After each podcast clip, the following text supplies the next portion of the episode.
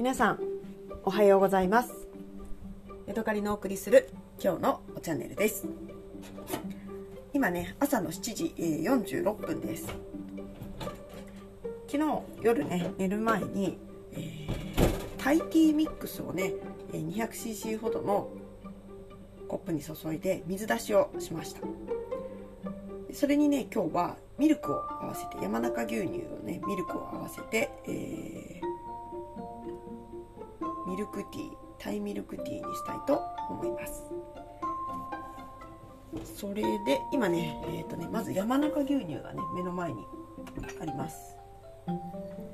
まずねこれだけで味見をしてみます。まあ美味しいことは分かってるんですけどね。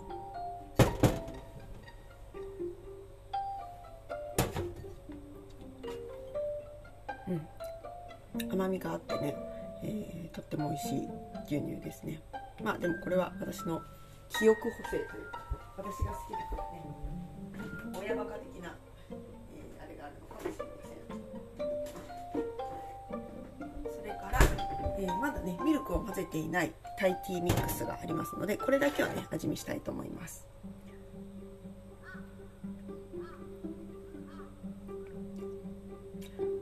このねタイティーミックスってえっ、ー、とティーバッグに入ったものがカンカンの中に、たくさん詰められているんですよね。でそれが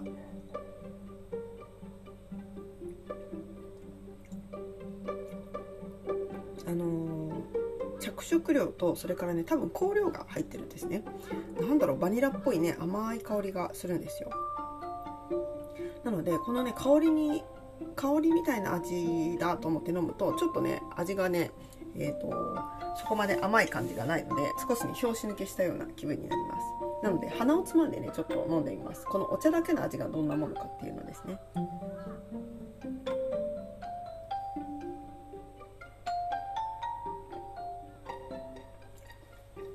うん、でもね香りがないと本当に味気ない感じですね。これって別にこのタイティーミックスに限らず何でもきっとそうなんでしょうね。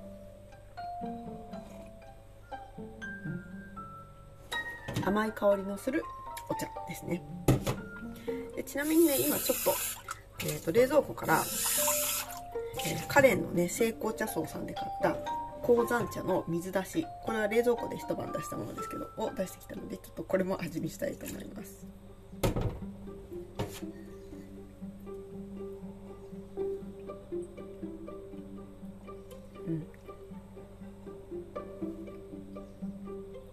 なんかねさっきのパンチの効いたこのタイティーミックスの味からするとすごくねあのほんのりしているのでなんか水飲んでるみたいですね。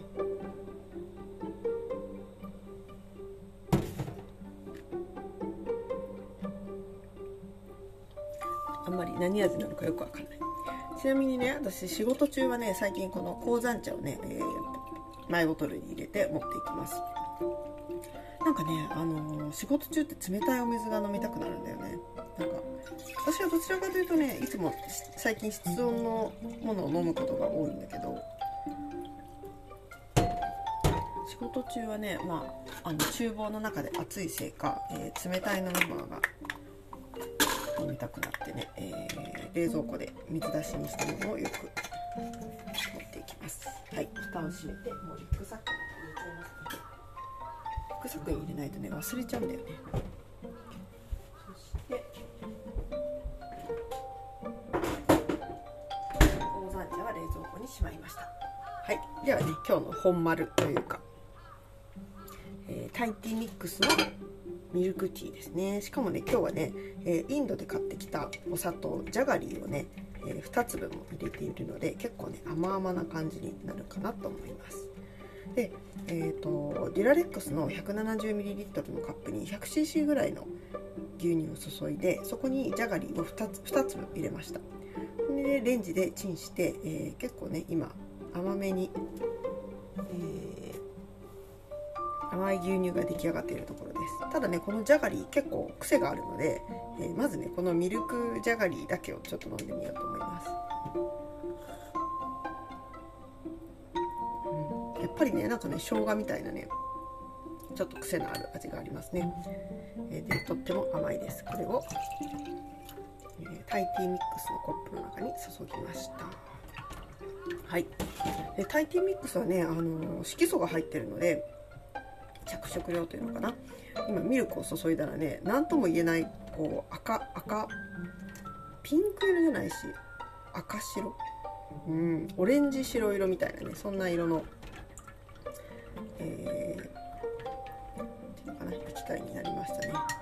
なかなかねあの紅茶でミルクティーにしてもねこんな色は出ないですね。やっぱり着色料の影響だと思います。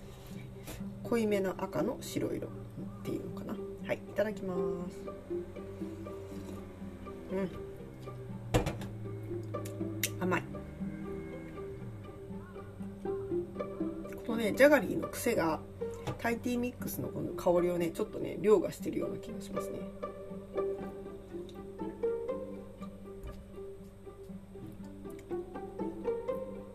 でもねこれはこれで美味しいですね。はい。ちなみにね今目の前にもう一つねお茶があります。これはダージリン。10g を 800cc のお水で、えー、室温出しに一晩で室温出しにしたものです。これもちょっと味見をしてみようかな。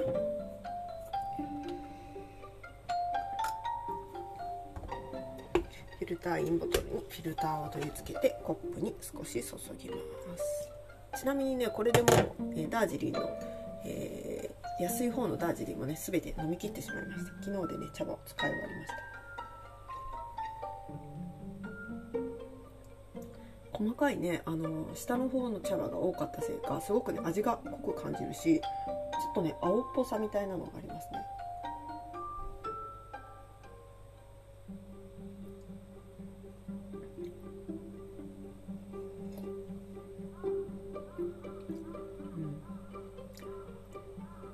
ちょっとえぐみがありますね。はい。じゃあもう一回タイティー飲みます。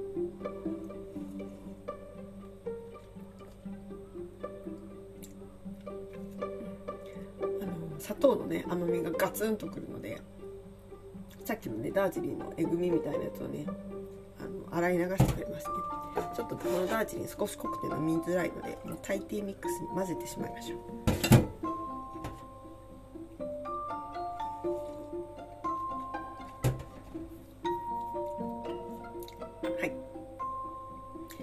というわけで今日は、え、山中牛乳とインドのジャガリーを使ってタイティーミックスのミルクティーをタイミルクティーを作りました。え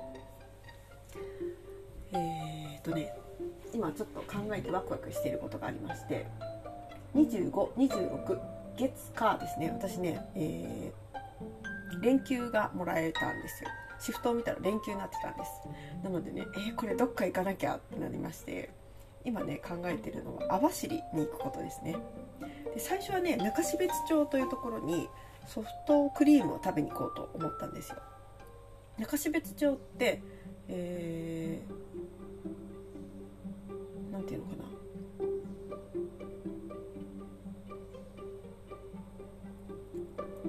中標津町って違う網走って今ねフルーツ狩りができるんですよね。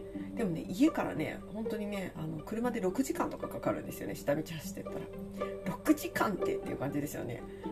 岐阜から東京行くぐらいの勢いじゃないですか。でもなんか北海道内だからそこはなんかね私的にねなぜか心のハードルが低くなるんですよね。じゃあ2泊3日で2泊3日でってか1泊2日で東京まで行って帰ってこようってあんまり思わないじゃないですか。でも網走まで行って帰ってくるかやれるかなみたいなそんな気持ちで今なってるんですね。で計画としては24日の夜仕事が8時に終わります。夜の8時です。でそこからね、えー、多分1回家に帰ってきてお風呂は入るかな。または化粧だけを落とすかもしれない。どっかのトイレで。でそのまま走っていってまあ4時間ぐらいは走れるかな。で、えー、夜中にどっかの道の駅かなんかで寝てもしもしかしたらその高速道路で走ってて高速道路のサービスエリアで寝るかもしれない。で寝てでそれからまた4時間ぐらい何4時間も分かんないか。3時間3時間分ぐらい？3時間走って寝て起きたらまた3時間走って網走到着。でフルーツ狩りをする。それが25日の午前中ですね。でそれから中標津町の方に移動しながらソフトクリームを食べ歩く。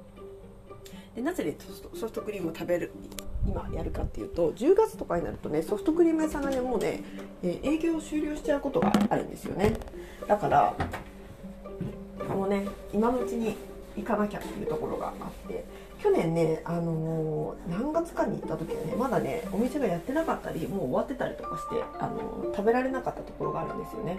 でハーゲンダッツの工場がある辺でとっても美味しいなんか牛乳とかソフトクリームとかがあってあの辺り牧草牧場地帯なので、えー、美味しい牛乳なんかもねあるみたいなのでね是非その辺りを回りたいなと思うんですが、まあ、半1.5泊3日みたいな感じでねどこまで行けるんだろうっていうのがね、えー、今私のね頭の中を占めています。で高速道路を使えば、まあ、多少1時間2時間はね早く帰ってこれるんですけど言うても5時間以上かかるんですよね網走とか中標津の方から帰ってくると。となるとねさあうまくいくんでしょうか？っていう感じですねもちろん車中泊の計画です。はい、というわけで今日はここまでです。また次回お会いしましょう。さようなら。